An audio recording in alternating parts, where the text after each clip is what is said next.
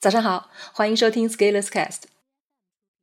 今天和你分享的文章题目是：谁是我们的朋友，谁是我们的敌人？毛选开篇第一句：谁是我们的敌人，谁是我们的朋友？这个问题是革命的首要问题。为什么这么说？先把敌我的界限搞清楚，有助于明确我们后续的策略与原则。同样一件事情。对于朋友和对于敌人是不同的。如果朋友有需要，我们应该尽可能的帮助，与朋友共同作战。人是社会性的动物，人无法脱离社会关系而存在。有朋友的帮助，很多事情就更容易办成。朋友多，形成了联盟，即使是打群架，气势也更磅礴。如果朋友犯了错误，我们应该多帮助朋友意识到错误，并且改正提高。惩前毖后，治病救人，应该是我们对待朋友的原则。能帮则帮，能救则救，这样朋友能成长，友谊经历了考验，相互信任与理解又加深了。朋友更多会讲感情，讲情谊，多讲付出，少做计较。你为朋友多付出，朋友也为你付出，一来一去形成正向循环。众人拾柴火焰高，一起对外对付敌人。对于敌人就不一样了。如果敌人有需要，我们会警惕，这是不是什么新花招、新套路？如果的确有需要，对敌人我们也许愿意帮助，但是一般都要讲讲条件，做做交易。如果敌人犯了错误，那是我们胜利的机会。两军对垒的时候，谁的错误犯得多，谁就更可能被打败。对待敌人，我们更多的是像秋风扫落叶一样，讲的不是感情。讲的是战争的规律，而残酷无情是战争的基本特征。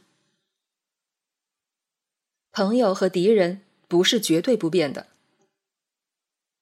当今时代，和平与发展是世界的主旋律，所以应该把朋友搞得多多的，把敌人搞得少少的。而如果要这样，就更多的需要求同存异。求同存异的意思就是，我们认识到彼此之间的不同。但是尽量会寻找能够共同的方面，基于这个方面来建立朋友的关系。那这样一来，朋友和敌人的概念就会发生扩展。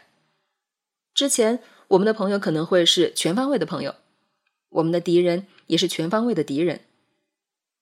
也就是说，我们的友谊是纯粹的、干净的、不掺杂质的。对你好就是对你好，痛恨你就是痛恨你。当采用求同存异的视角以后，我们就会发现，在某些方面你们可能是朋友，但是在有些方面却仍然是敌人。不过，鉴于现在的大环境，我们还是会在表面上一团和气，暗地里各自较劲，打左灯向右拐。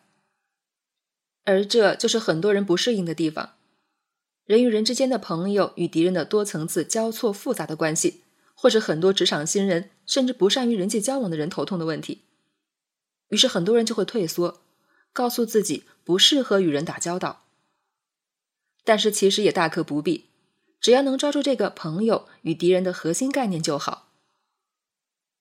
有一些人你看不清楚是敌人还是朋友，那就看对方是怎么对待你的。如果对你好，那就朋友成分多一些；如果对你不好，那就敌人的成分多一些。但是这也不一定。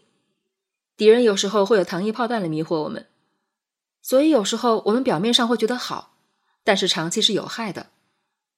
这就要考验我们的智商了。但我认为，我们每个人都要有一些不掺杂质的朋友，共同进步，守望相助，持续一生。当然，最好不要有自己恨之入骨的敌人，毕竟仇恨会干扰我们的前进方向。饭可以不一起吃，路。可以不一起走，但是有钱大家可以一起赚。在处理问题的时候，我们要搞清楚，我们是在对待朋友，还是在对待敌人。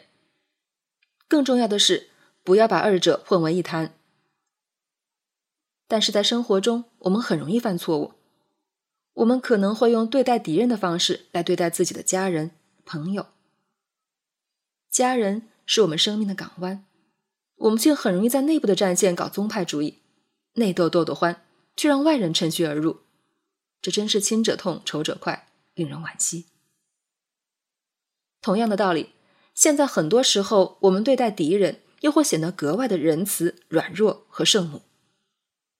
比如最近关于中美对于新冠病毒之争，美国对中国进行污名化，中国进行反击的时候，却有人为美国叫好，批判中国反击不对，反而忘记了自己是中国人。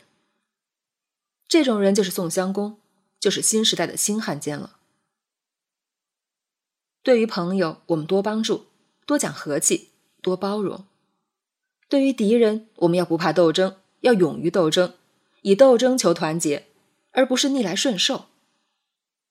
很多人认为中美之间的摩擦是因为中国有哪里做的不对、做的不好，这是跪久了的人，是对于国与国的关系一无所知，对于历史一无所知，而且又喜欢小清新的人，是被 PUA 的人。